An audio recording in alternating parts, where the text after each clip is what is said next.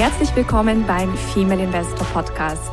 Mein Name ist Jana Lezar und ich begleite Frauen auf ihrem Weg zum sicheren Investieren, um ein selbstbestimmtes und freies Leben aufzubauen.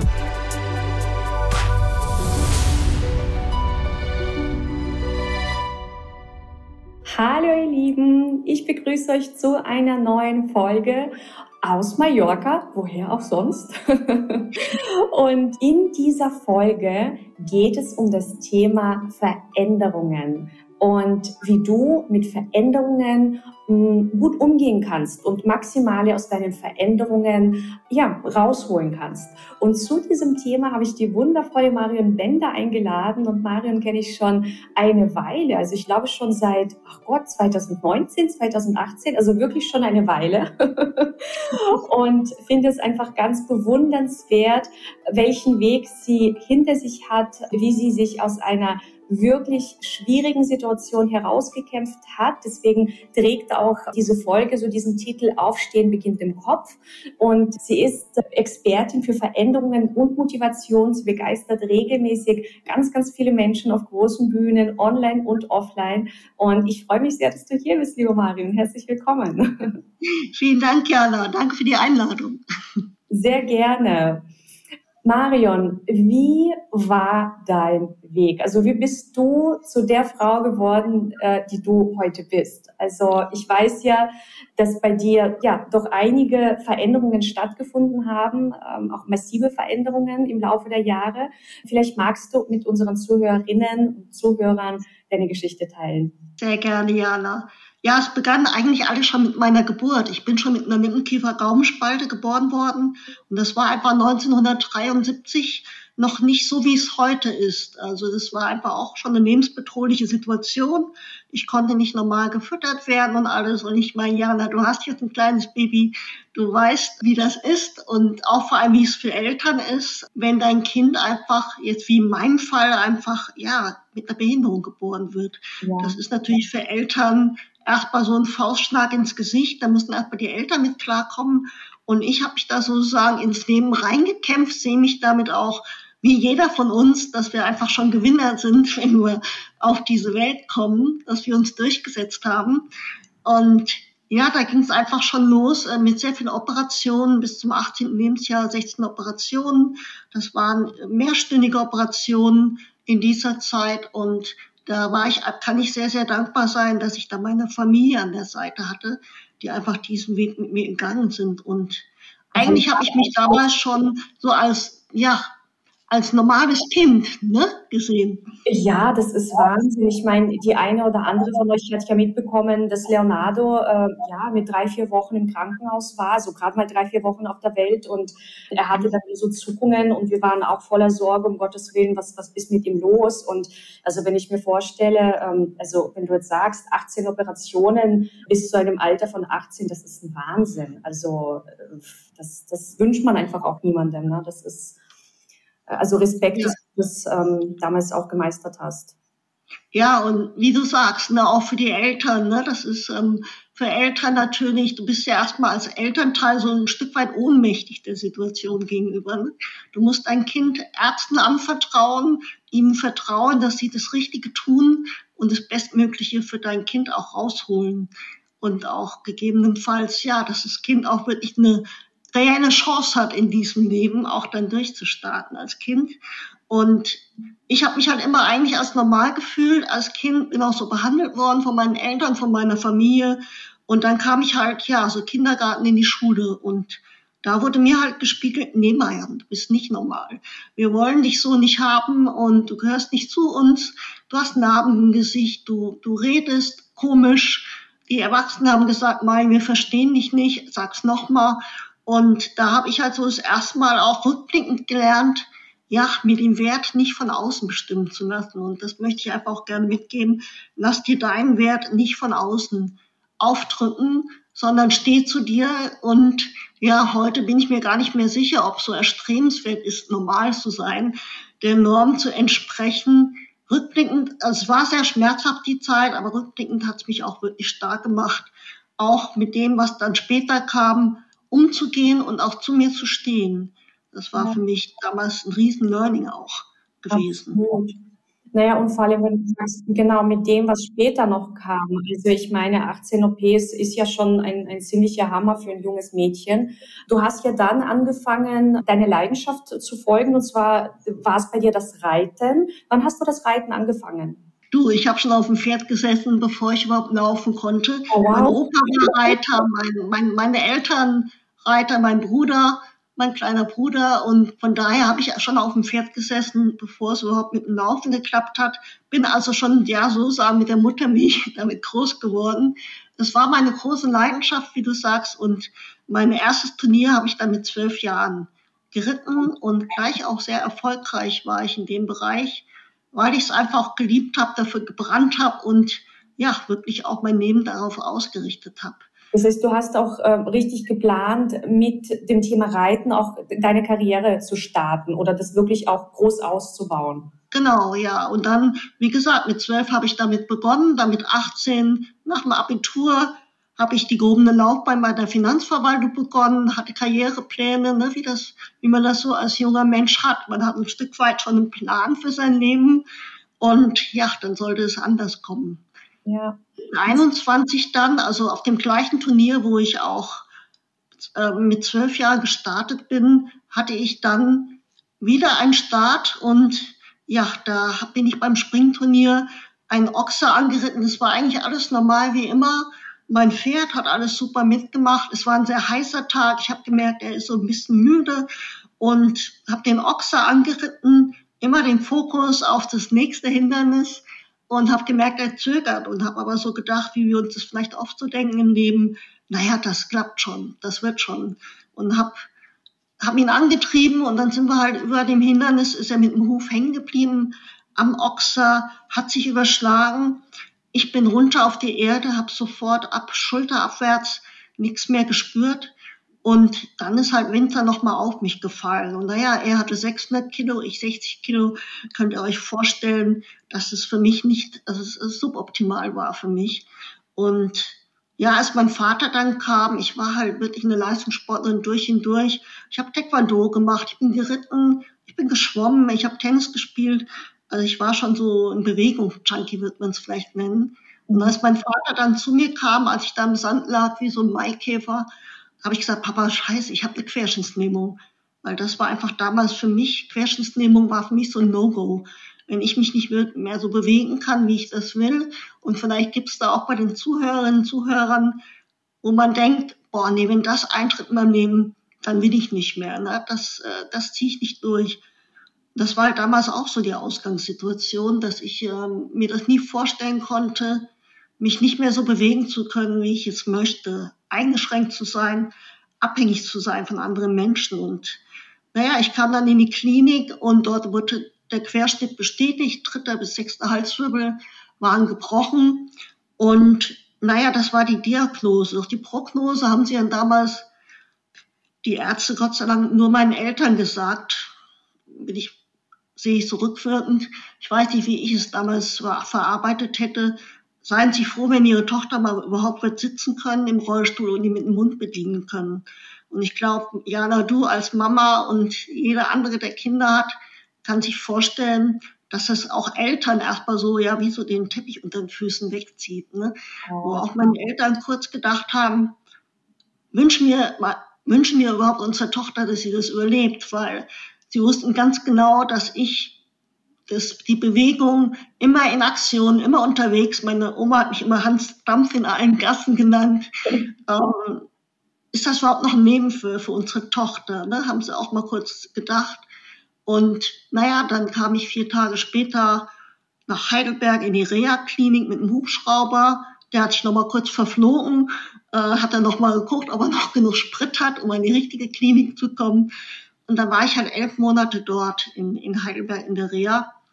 Und ja, ihr könnt euch vorstellen, ich war, da fällt zwar wirklich erstmal in, in Loch, ne, als junge Leistungssportlerin mit 21.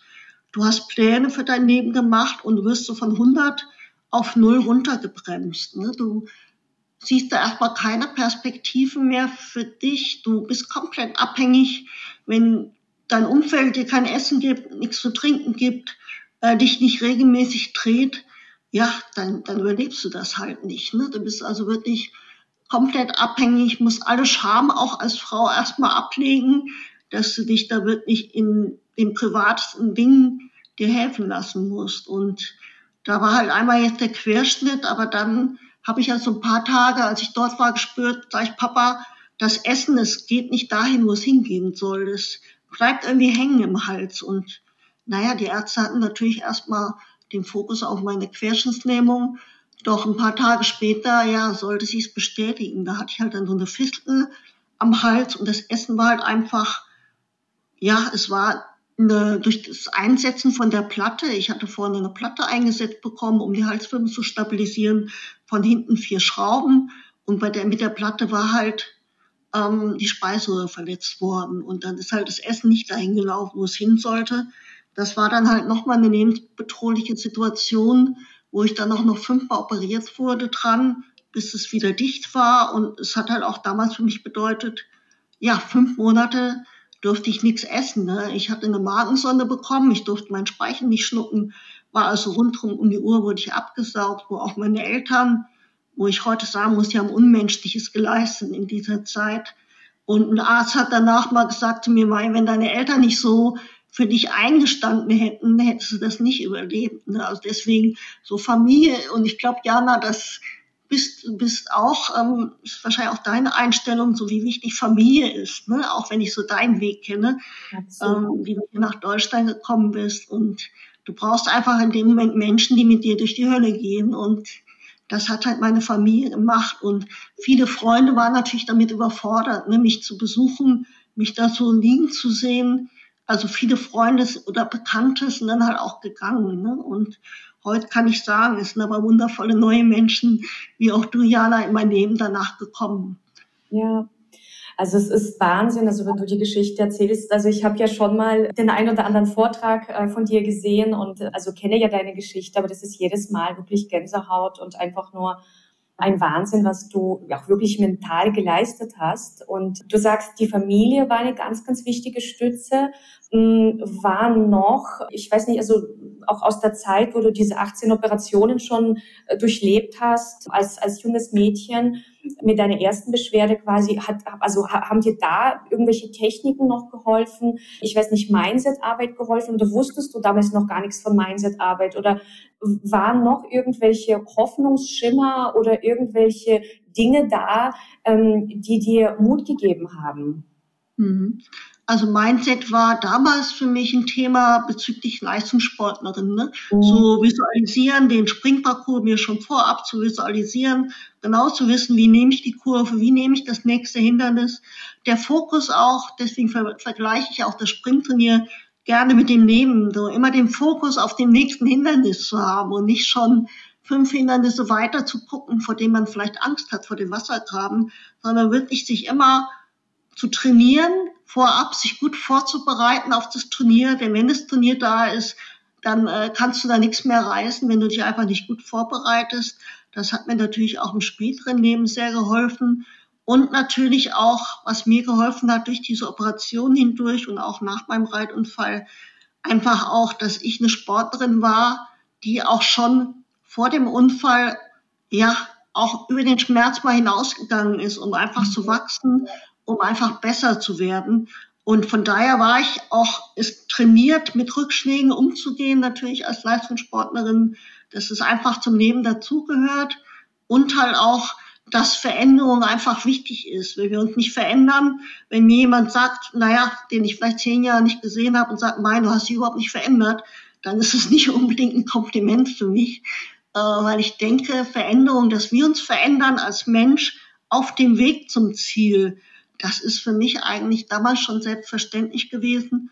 Und das hat mir natürlich auch geholfen, vor und auch nach meinem Reitunfall auch mit dieser Veränderung umzugehen.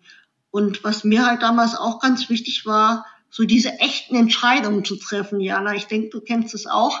Es gibt so, naja, wir haben, was weiß ich, wir haben vielleicht ansonsten, das ist heute manchmal sogar ein Nachteil, denke ich, wir haben vielleicht 100 Türen offen, die wir hindurchgehen könnten, mhm. können uns nicht entscheiden und gehen durch gar keine durch.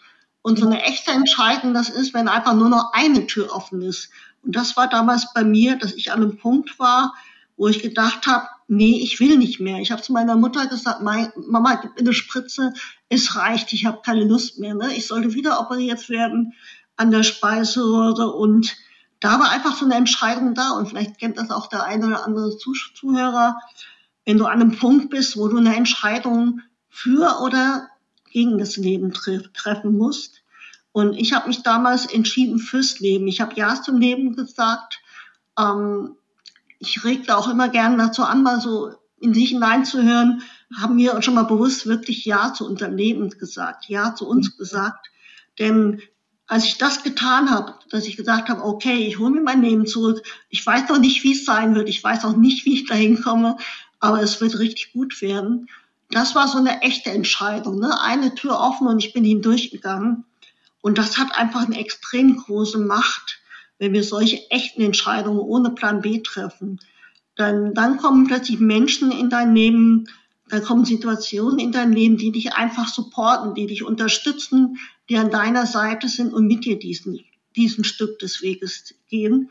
Und das war damals bei mir der Bernhard, das war ein Rollstuhlfahrer, der strahlend mit einem Cowboyhut auf in mein Krankenzimmer kam, wo ich es überhaupt nicht verstanden habe, lachen und Rollstuhl, das hat für mich halt überhaupt nicht zusammengepasst. Und der mich damit in die Natur genommen hat, auf dem Kutschsport mit dem Pferd durch den Wald gefahren ist, wo ich dann einfach gemerkt habe, ey ja, es gibt auch ein Leben mit Rollstuhl, egal wie es sein wird, ähm, du wirst das Beste daraus machen. Genauso wie eine Krankenschwester mit mir stundenlang geübt hat, dass die Hose so einen halben Zentimeter ich weiter hochgezogen bekomme, was wir dann gefeiert haben. Ne? So diese kleinen Schritte, diese kleinen Erfolge auch zu feiern, bis ich wieder Auto fahren konnte. Das hat zum Beispiel sieben Jahre gedauert. Und da einfach dran zu bleiben, auch aufs Business bezogen, hat mir das natürlich extrem viel, hilft mir das auch heute, wirklich dran zu bleiben, auch mit Rückschlägen, dir anzunehmen, sagen, okay, es hat auf diesem Weg nicht funktioniert, ich nehme einen anderen Weg. Und dieses Dranbleiben und Entscheidungen treffen, das war einfach für mich extrem wichtig. Und an mich zu glauben und nicht das zu glauben, was die Ärzte mir damals gesagt haben. Denn dann wäre ich nicht da, wo ich heute bin, dass ich wieder 100 Meter gehen kann, mit unterarm Gehstützen Treppen steigen kann. Wenn ich das damals geglaubt hätte, was die Experten ja mir prophezeit haben. Ja, naja, und wie du in unserem Vorgespräch auch gesagt hast, so diese Macht der kleinen Schritte. Ja, genau. dieses, ähm, ja, wirklich dranbleiben. Und ich habe dich ja auch gesehen hier auf Mallorca, wie du die Treppe hochgegangen bist. Also du bist jetzt in der Lage, auch ja, aufzustehen ja, und, und, und genau. Äh, das heißt, du trainierst dann aber auch, kann man sagen, also regelmäßig, also dieses Aufstehen, also bleibst auch nach wie vor dran und ja, vielleicht äh, um irgendwann auch ganz mal vorwärts laufen zu können, ja, ohne ohne ja, ja. Ja, ja genau. Und ich, ich werde oft, ähm, ich erlebe halt immer wieder, dass wenn, wenn, wenn mich jemand das erste Mal trifft, dass jemand sich so ein Bild von mir macht im Rollstuhl. Ja, die kann ja nicht glücklich sein. Ne? Die kämpft sich ja so durchs Leben. Und wir machen häufig unser Glück davon abhängig, was wir wenn wir irgendein Ziel erreicht haben, egal ob im privaten Bereich, im beruflichen Bereich, wenn ich das erlebt, wenn ich das geschafft habe, wenn ich da hingezogen bin, wenn ich im Beruf das und das geschafft habe, dann bin ich glücklich. Doch meine Wahrheit ist, muss niemand unbedingt teilen, aber ähm, wenn du es wenn du's nicht heute bist, dann bist du es auch nicht, wenn du irgendein Ziel erreicht hast. Und für mich ist einfach wichtig, egal ob ich mal wieder werden laufen kann oder nicht, dass ich jetzt glücklich bin. Und das ist eine tägliche Entscheidung, wo man sich täglich wieder, wo ich mich täglich wieder dafür entscheide und wo ich auch jeden einladen möchte, wirklich sich ganz bewusst für das Glücklichsein zu entscheiden. Das bedeutet nicht, dass jetzt alles easy peasy ist in deinem Leben, doch wenn du dich täglich neu dafür, dich darauf ausrichtest, dich dafür entscheidest, dann wirst du immer wieder Situationen auch in schwierigen Zeiten Situationen sehen, die trotzdem gut sind. So wie ich damals die, von den italienischen Mamas bekocht wurde in der Klinik, als ich wieder essen durfte. Das waren Situationen, wo ich einfach Kraft draus geschöpft habe. Doch das, die hätte ich nicht wahrgenommen, wenn ich alles, ja, wenn ich mich nur auf das konzentriert hätte, was halt nicht geht. Und ich meine, du, ihr könnt euch vorstellen, wenn du ab Schulter abwärts erstmal nichts mehr bewegen kannst, wenn du nichts essen darfst, dann ist es vielleicht erstmal nicht ganz so einfach, auch die positiven Situationen zu sehen. Doch dadurch, dass ich das geschafft habe, dass ich mich ganz bewusst darauf konzentriert habe, okay, die Situation ist gerade ist gerade Mist, muss man nicht schön reden, doch ich schaue hin, was für positive Situationen erlebe ich auch. Und ich habe da sehr viel Gemeinschaft unter den Patienten erlebt. Ich habe da sehr viel ja, gemeinsames Kämpfen auch erlebt für eine Sache, äh, sich für eine Sache zu begeistern und Menschen mitzunehmen, die dich dabei auch heute noch, dass ich Menschen begeistern kann, die den Weg mit mir gehen und so, dass wir da einfach gemeinsam viel mehr erreichen können. Ja, und da kommen wir auch schon zum nächsten Thema zu sprechen oder auf das nächste Thema zu sprechen. Du bist ja Speakerin. Wann hast du mit dem Speaking angefangen? Also wann hast du angefangen, mit den Menschen da draußen deine Geschichte zu teilen? Ja, ich war das erste Mal in Frankfurt auf der Bühne bei Trainer der neuen Generation. Und ich habe mich damals ganz spontan dafür angemeldet. Und bis es dann soweit war, habe ich gedacht, nee, bist du eigentlich bescheuert, Mariam, was tust du dir an? Äh, was ist, wenn dir nichts einfällt? Die Menschen haben dich früher schon nicht verstanden, warum sollen die dich jetzt verstehen? Also da kam nochmal extrem viel Kopfkino, was mich davon abhalten wollte. Und ich war extrem aufgeregt, das weiß ich noch sehr gut, vor dem ersten Mal, als der Frank Reis mich an, angekündigt hat. Und als ich dann aber auf der Bühne war, da habe ich einfach diese Verbindung zu den Menschen gespürt. Ich habe gespürt, ja, ich kann mit meiner Botschaft etwas bewegen. Ich kann Menschen Mut machen, auch meine Perspektive zu wechseln, auch ein Verständnis für Veränderungen im Leben zu bekommen, dass einfach Veränderungen zum Leben auch dazugehört. Und auch wenn wir hinfallen, wir fallen alle mal hin, Jana, das kennst du, das kennt Paul, ich glaube, das kennt jeder, dass man auch mal hinfällt auf seinem Weg. Wichtig ist einfach nur, dass man wieder aufsteht. Und wirklich sich dann auch, wenn man es mal nicht alleine schafft, sich wirklich dann noch Hilfe an die Seite nimmt, denn wir müssen einfach den Weg nicht alleine gehen. Und da habe ich damals einfach gemerkt, ich möchte auf der Bühne stehen, mir ist auch egal, wie viele Menschen da vor mir sitzen, denn ich spüre einfach die Verbindung zu den Menschen und ich liebe es, meine Botschaften einfach gerade in der jetzigen Zeit auch wirklich weiterzugeben, Mut zu machen, Zuversicht zu schenken, dass egal wie dunkel es vielleicht auch im Moment aussieht um uns herum, ähm, es gibt einen Weg nach draußen. Ich bin durch die Dunkelheit durchgegangen und bin daher sehr dankbar und ich sehe auch meinen Reitunfall heute als ein Geschenk, weil ich einfach sonst nicht der Mensch wäre, der ich heute bin und auch nicht dem Menschen das mitgeben könnte, das Geschenk mitgeben könnte, was ich heute ja einfach liebe, auch mit Menschen zu teilen. In welcher Form kann man mit dir zusammenarbeiten? Also wie ähm, unterstützt du, wie begleitest du? Also das eine sind ja quasi die Speakings, aber wenn jemand sagt, genau. Mensch, ich habe gerade wirklich so eine ganz schwierige Situation, ja, wie, wie begleitest du? Ja, als, als Rednerin, da sehe ich mich so als Inspiration, als Impulsgeberin für Veränderung und für, als Motivatorin. Und ansonsten begleite ich Menschen in kleinen Gruppen. Also mir ist es ganz wichtig, dass ich sehr nah bei den Menschen bin, die ich begleite. So, so bis zu vier, bis zu vier tollen Menschen da habe ich dann in der Gruppe drin. Das ist mein Mentoring-Programm nach dem Federleicht-Prinzip, wo wir einfach gemeinsam hinschauen, wo stehe ich gerade, wo will ich hin und was habe ich zu tun, um zu dem Menschen zu werden, dass ich mein Ziel erreiche, dass ich das Leben lebe, was ich wirklich leben will, selbstbestimmt und wirklich, ja, auch die Ziele auf mich ausrichte, das, was wirklich meine Ziele sind und nicht Ziele vielleicht von anderen. Und das geht online und ich werde jetzt im Herbst auch starten mit Workshops, die dann auch offline sein werden in Deutschland und auch in Spanien. In Spanien auch, ja, sehr schön. Ja. Ihr seid ja auch regelmäßig in Spanien unterwegs, ne? Genau, ich bin auch jetzt gerade in Spanien. Aktiv. genau, ich liebe es einfach, Menschen zu begleiten. Mir ist aber ganz wichtig, dann auch wirklich an der Seite der Menschen zu stehen, für sie da zu sein, ja, die Hand zu reichen und einfach den Menschen das Gefühl zu geben, ey, wir gehen vielleicht da einen Weg, der auch nicht immer easy ist für dich. Verwendung, Veränderung ist nicht immer ganz easy. Wir haben da einiges loszulassen und einiges vielleicht auch Neues zu lernen an Gewohnheiten. Doch ich möchte einfach dann an der Seite sein und dass die Menschen wissen, ja, da ist jemand, da ist die Mayan, da ist unsere kleine Gruppe, wo wir einfach gemeinsam den Weg gehen, ein Stück des Weges. Ja, sehr schön. Was sind so rückblickend so deine, deine Key Learnings aus allem, was du bis jetzt erlebt hast? Also ist eine große Frage. ja, ein großes Learning ist sicherlich Hilfe annehmen. Ist oft wird das noch so als Schwäche äh, gesehen. Für mich ist Hilfe annehmen, dankbar Hilfe anzunehmen, nicht als Opfer, sondern zu sagen, okay, ich brauche jetzt Hilfe.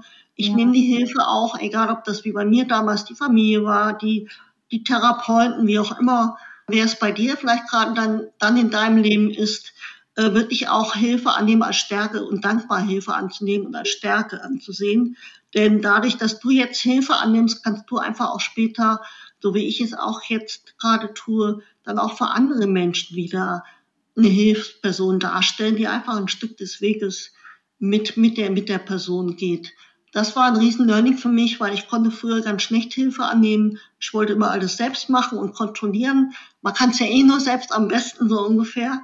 Das war sicherlich ein großes Learning, dass ich heute, auch wenn ich alleine verreise, dann habe ich vielleicht, bis ich in Spanien bin, brauche ich 20 Menschen, die mich auf dem Weg mich einfach unterstützen, ne? im Flieger, im Hotel, sonst wo.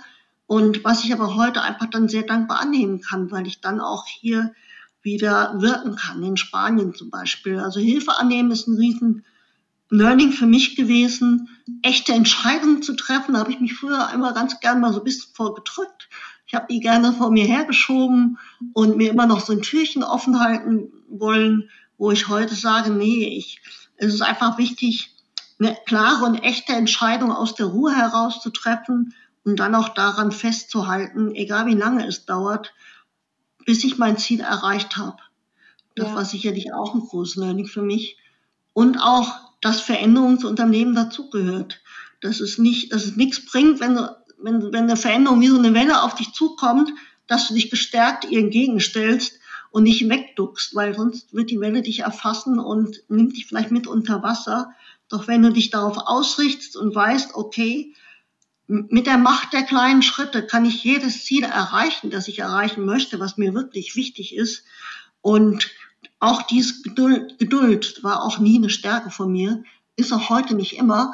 Aber wirklich dann auch diese Geduld zu haben, täglich die Schritte zu tun, auf mein Ziel hin, egal ob im beruflichen oder privaten Bereich, die es braucht, um Step by Step mich auf mein Ziel zuzubewegen. Mhm. Und wann kam eigentlich dein Mann in dein Leben? Der liebe Werner? Ja, Werner und ich, wir haben uns auf einer Kreuzfahrt, haben wir uns kennengelernt mit Aida. Mhm. Da haben wir uns 2005 kennengelernt. Sehr schön. genau, und seitdem gehen wir gemeinsam den Weg. Wir haben einfach auch viele gemeinsame Leidenschaften wie das Reisen. Und ähm, ja, bin ich sehr dankbar dafür, dass ich wirklich Menschen wie Werner einfach an meiner Seite habe, ne? dass die wirklich den Weg mit mir gehen. Ja, absolut. Gleichzeitig aber auch immer wieder die Verantwortung für sich zu übernehmen. Der Partner ist nicht dafür verantwortlich, dass ich glücklich bin. Es sind auch nicht die Eltern, auch nicht der, der Boss, sondern ich bin letztendlich wirklich selbst dafür verantwortlich, dass ich mir immer mehr das Leben so gestalte, wie ich es möchte und ja, dass ich einfach die Liebe aus mir heraus mir schenke, und selbstverantwortlich auch für mein Leben bin. Ich sehe auch den Reitunfall, dass ich den gewählt habe damals. Man braucht den Hammer nicht, so wie ich ihn gewählt habe. Deswegen begleite ich heute auch gerne Menschen durch diese fünf Schritte der Veränderung, dass sie halt nicht unbedingt erst abwarten müssen, bis dieser Hammer kommt, um was in ihrem Leben zu verändern, sondern dass man es auch vorher schon tun kann. Ja. Magst du uns die fünf Schritte der Veränderung kurz äh, anreißen? Ja, gerne. Der erste Schritt ist das Bewusstsein, sich erstmal bewusst zu machen, ich möchte was verändern in meinem Leben. Denn oft ist es so, dass wir alles, naja, es ist halt so, ne? Und wir machen uns gar nicht bewusst gewisse Grenzen, die wir uns setzen, dass wir, dass wir oder andere, die uns mal gesetzt haben, dass das aber nicht unbedingt unsere Grenzen sind. Also erstmal ein Bewusstsein dafür zu schaffen, ich will was verändern und dann auch zu verstehen, okay, warum bin ich gerade an dem Punkt, wo ich gerade bin? Das ist dann der zweite Schritt und auch dafür die Verantwortung zu übernehmen. Denn alles, was wir in der Vergangenheit gedacht haben, die Entscheidungen, die wir getroffen haben, wie wir gehandelt haben, hat uns einfach zu dem Punkt gebracht, wo wir im Moment sind. Dafür müssen wir uns auch nicht den Kopf abreißen. Da dürfen wir sehr liebevoll mit uns sein und einfach sagen, okay, es ist einfach gerade so, wie es ist. Es gefällt mir nicht, aber ich bin jetzt bereit für die Veränderung. Und dann auch gewisse Sachen loszulassen, auch undienliche Gewohnheiten, die wir uns vielleicht angeeignet haben, loszulassen, Geschichten, die wir uns erzählen, wo wir uns einfach mal entscheiden dürfen, uns bessere Geschichten zu erzählen und wirklich diese alten Geschichten dann auch mal loszulassen, die einfach zur Vergangenheit gehören, aber nicht unbedingt für unsere Zukunft dienlich sind. Das war der, das Verstehen, das ist der zweite Schritt, das Loslassen der dritte. Der vierte ist dann, uns neu auszurichten. Was wollen wir eigentlich wirklich? Wir wissen oft, was wir nicht wollen. Aber was wir wirklich wollen, da dürfen wir uns einfach mal Zeit nehmen, da mal reinzuhorchen in uns und mal zu gucken, was wollen wir wirklich, worauf wollen wir uns ausrichten. Ja, und der fünfte Schritt ist dann sicherlich mit der wichtigste, dann in die Umsetzung, ins Tun zu kommen. Und mit dem kleinen Schritt jeden Tag zu schauen, was ist heute mein nächstmöglicher Schritt, um meinem Ziel, dem Leben, wie ich es nehmen möchte, näher zu kommen. Ja, wunderschön. Ja, also ich finde es auch wirklich toll, dass du ja in die Öffentlichkeit gehst mit diesen ganzen Themen. Du bist ja auch am Buch dran oder ist dein Buch sogar schon fertig? Ja, das ist also in den letzten Zügen. Es wird ah. jetzt im ah. Mai wird fertig. Oh, ich bin ganz happy, dass Paul da auch ein Vorwort für mich geschrieben hat. Ja, genau. Das wird jetzt, ist jetzt in den letzten Zügen mein Buch und dann bin ich gespannt, unter welchem Verlag ich es veröffentlichen kann. Und genau, und dann ist mir halt auch extrem wichtig unsere ehrenamtliche Tätigkeit von Werner und mir, wo halt in der Fördergemeinschaft für Querschnittsgelähmte in Deutschland auch frisch verletzte Menschen im Rollstuhl und auch ihre Angehörigen begleiten, in der Klinik, aber dann auch vor allem zu Hause, dass sie einfach auch ihren Platz wiederfinden und auch die Angehörigen Ansprechpartner haben, denn die werden einfach häufig vergessen und leiden mindestens genauso sehr wie die Betroffene. Ja, und das sind die Sachen, die mir einfach wichtig sind, mich dafür einzusetzen. Mit Paul und sind wir ja auch in Kontakt, was so neuen Wohnraum schaffen, neue Wohnformen für Menschen mit Handicap und gemeinsame Assistenz. Denn für mich stand damals an, als ich entlassen wurde, kann ich zurück ins Elternhaus. Da bist du natürlich erstmal wieder das Kind mit 21, 22. War aber die bessere Möglichkeit oder Altersheim. Und das ist leider heute immer noch so. Wenn zu Hause nicht die Möglichkeit besteht, kommen die Menschen in Pflegeheim. Und ich glaube, ihr könnt euch alle vorstellen, als junger Mensch mit 21 in Pflegeheim, da ist die Motivation nicht gerade sehr hoch, wirklich jeden Tag, wie ich es tue, zu trainieren und für seine Ziele einzustehen. Mhm. Ähm, und das ist uns einfach extrem wichtig, da auch was zu verändern und da neue Möglichkeiten und Perspektiven zu schaffen. Und da sind wir einfach dann auch wieder happy, dass wir dann Menschen wie dich, wie Paul haben, die uns da einfach unterstützen, auch bei unserer Vision, der immer näher zu kommen. Ja, sehr, sehr gerne. Also es ist ja auch super wichtig, dass ja da einfach auch diese Unterstützung äh, gegeben wird, also dass einfach alternative Unterstützungsformen bestehen. Weil wie du sagst, also wenn du dann, ich meine, du hattest ja schon, wie du sagst, durch den Leistungssport schon eine gewisse Grundeinstellung und warst eine Kämpferin. Aber wenn jemand in eine Situation kommt und die Person war vielleicht, also eben keine Kämpfernatur von Natur aus und mhm. kommt dann eben entweder zurück nach Hause oder in, in, in so einer Pflegeheimsituation, das ist schon sehr, ja, glaube ich, schwer, sich aus eigener Kraft da rauszuziehen. Ja, genau. Ja, so wie ich halt damals Unterstützung hatte, bin ich sehr dankbar, dass ich heute auch für andere frisch Verletzte sein kann und ihre und und ich bin halt auch so happy, Jana, dass ich bei dir die Ausbildung zur Female Investor Investorin machen konnte, weil das ist auch ein Punkt, wo wir einfach die Verantwortung gerade als Frau auch für uns übernehmen dürfen, zu schauen, okay, wir wollen möglichst auch in der Zukunft unabhängig sein und wirklich und damit das Leben, diese Unabhängigkeit, diese Selbstbestimmtheit erschaffen. Und ich weiß, dass dir das ja auch sehr wichtig ist, dass da auch wirklich wir Frauen etwas für uns tun, dass wir einfach auch, ja, auch finanziell einfach unabhängig sind vom Außen und uns da selbst was aufbauen dass wir uns halt auch nicht einreden, na ja, äh, Finanzen können, können nur Männer. Das, das ist einfach genau. so. So wie Frauen auf der Bühne stehen können und Speakings, Reden halten können, ja. Businesses aufbauen können, Kinder erziehen können, können wir natürlich auch Finanzen, wenn wir uns auch da dafür entscheiden. Wenn wir uns nicht diese Geschichte erzählen, nein, das ist nur für Menschen, die, weiß ich nicht, mega gebildet sind, super viel Geld haben, BWL studiert haben und, und, und, und, und. Oder die schon wahnsinnig viel Erfahrung haben, aber die haben auch irgendwann nur angefangen. Ja, wir, sind, wir sind da richtig gut, uns tolle Geschichten zu erzählen. so ist es. Ja, also es ist ja, ich finde es einfach faszinierend, dass du deinen Weg gegangen bist, weiterhin deinen Weg gehst und auch dein, dein Wissen weitergibst und aber auch nicht Halt machst. Also du bist auch Investorin, ja, du hast ja auch, also ihr investiert ja auch in Immobilien. Mhm. Und ihr reist und also ihr versucht trotzdem einfach, egal was war und was vielleicht noch kommen mag, das Beste aus eurem Leben zu machen. Und das ist, glaube ich, das Allerwichtigste und auch die Quintessenz von unserem Gespräch. Ja. So, und die allerletzten Worte gehören natürlich dir, liebe Marion. Was möchtest du abschließend noch den Female Investor Podcast Ladies mitgeben auf ihren Weg? Ja, Ladies, glaubt an euch. Ich weiß, Jana glaubt an uns, ich glaube an euch und es ist mir so wichtig, dass jeder, ein, jeder einzelne von euch wirklich an sich glaubt, dass ihr dass du was verändern kannst in deinem Leben, dass äh, diese Kraft einfach in dir ist, auch wenn wir die vielleicht nicht immer so gerade wahrnehmen, aber dass es einfach, ja, mit den kleinen Schritten jeden Tag etwas dafür zu tun, um die Situation in unserem Leben zu verändern und das sei liebevoll mit dir. Wenn, wir sind oft sehr hart, gerade wir Frauen zu uns und äh, nehmen auch oft Erfolge gar nicht so wahr, obwohl sie da sind. Und ja, sei liebevoll mit dir und glaub an dich, denn es ist so viel mehr möglich. Aufstehen beginnt im Kopf, auch im mentalen Sinne. Und ja, wenn wir mal hinfallen, es gehört zum Leben dazu, lasst uns wieder gemeinsam aufstehen. So ist es. Und wenn ihr niemanden in eurem Umfeld haben solltet, der an euch glaubt, dann sucht euch Menschen, die an euch glauben. Die gibt es ganz, ganz, ganz bestimmt in diesem Universum. Mit mir und Mario habt ihr schon zwei.